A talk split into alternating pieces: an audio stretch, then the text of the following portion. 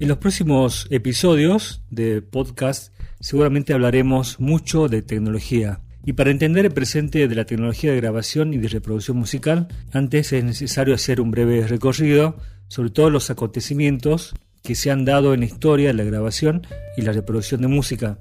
Hasta finales del siglo XIX la música era algo que requería que quien deseara disfrutarla debía trasladarse hasta la locación en la que se estaba ejecutando. Hablo de teatros, de plazas, de salas de conciertos.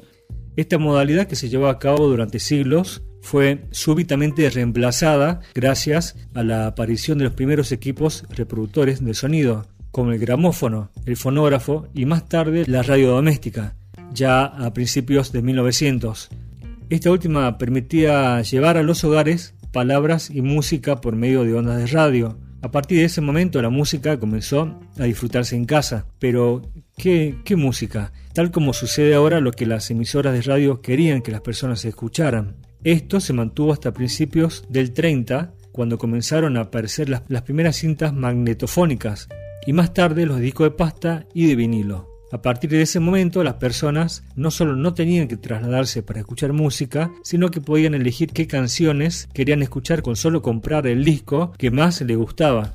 El disco dominó la industria durante más de 30 años, en parte porque era un medio sumamente práctico y en parte porque la industria misma se fue encargando de mejorar la tecnología. Aún así tenía algunas desventajas por ejemplo que se rayaban con facilidad o que los equipos reproductores requerían un mantenimiento cuidadoso, por mencionar otros, y poco a poco fueron dando paso a uno de los formatos más importantes en la historia de la música, que son los cassettes de cinta magnética. Haciendo un análisis minucioso sobre la tecnología del cassette, descubrimos que en realidad la calidad de audio final no suele ser mejor que la de un buen disco de vinilo. Aún así, el cassette logró desplazarlo completamente del mapa, en especial por una razón, que fue la invención del Walkman. De hecho, el Sony Walkman original fue el gran impulsor del formato cassette.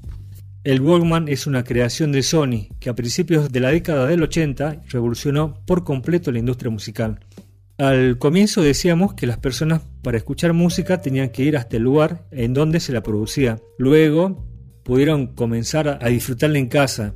Ahora es posible disfrutar la música mientras caminamos por la calle, por ejemplo. Entonces, y a pesar de que los cassettes no se escuchaban mejor que los discos de vinilo, la clara ventaja de poder llevar un disco entero en el bolsillo hizo que el medio de cinta de cassette se impusiera con rapidez y que dominara el mercado durante muchos años.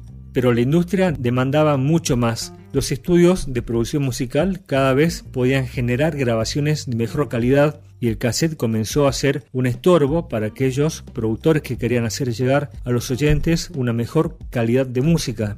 Es así como a mediados de los 80 comenzaron a aparecer los primeros CD de audio que si bien no tenían la capacidad de más horas de almacenamiento, sí ofrecían una calidad de sonido muy superior a la del cassette, además de la clara ventaja de que su sonido no se deterioraba con el paso del tiempo.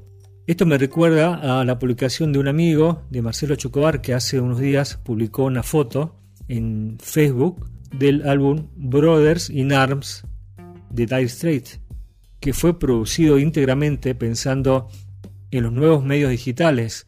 Su sonido era por demás increíble para la época y aún lo sigue siendo. Y en aquel momento se decía que había más CD de Brothers in Arms vendidos que reproductores de CD. Luego de años de tecnología analógica para la grabación y la reproducción de música, el CD marcó la gran transición hacia la era digital y a pesar de que el CD fue superado en capacidad y en prestaciones por el DVD, que actualmente se utiliza mucho más para el almacenamiento de películas, pero que hoy en día fue aplazada por la música en streaming como la que se escucha en Deezer o en Spotify o incluso en YouTube. Hasta hace algunos años, hacer y distribuir música requería de muchísimos equipos costosos.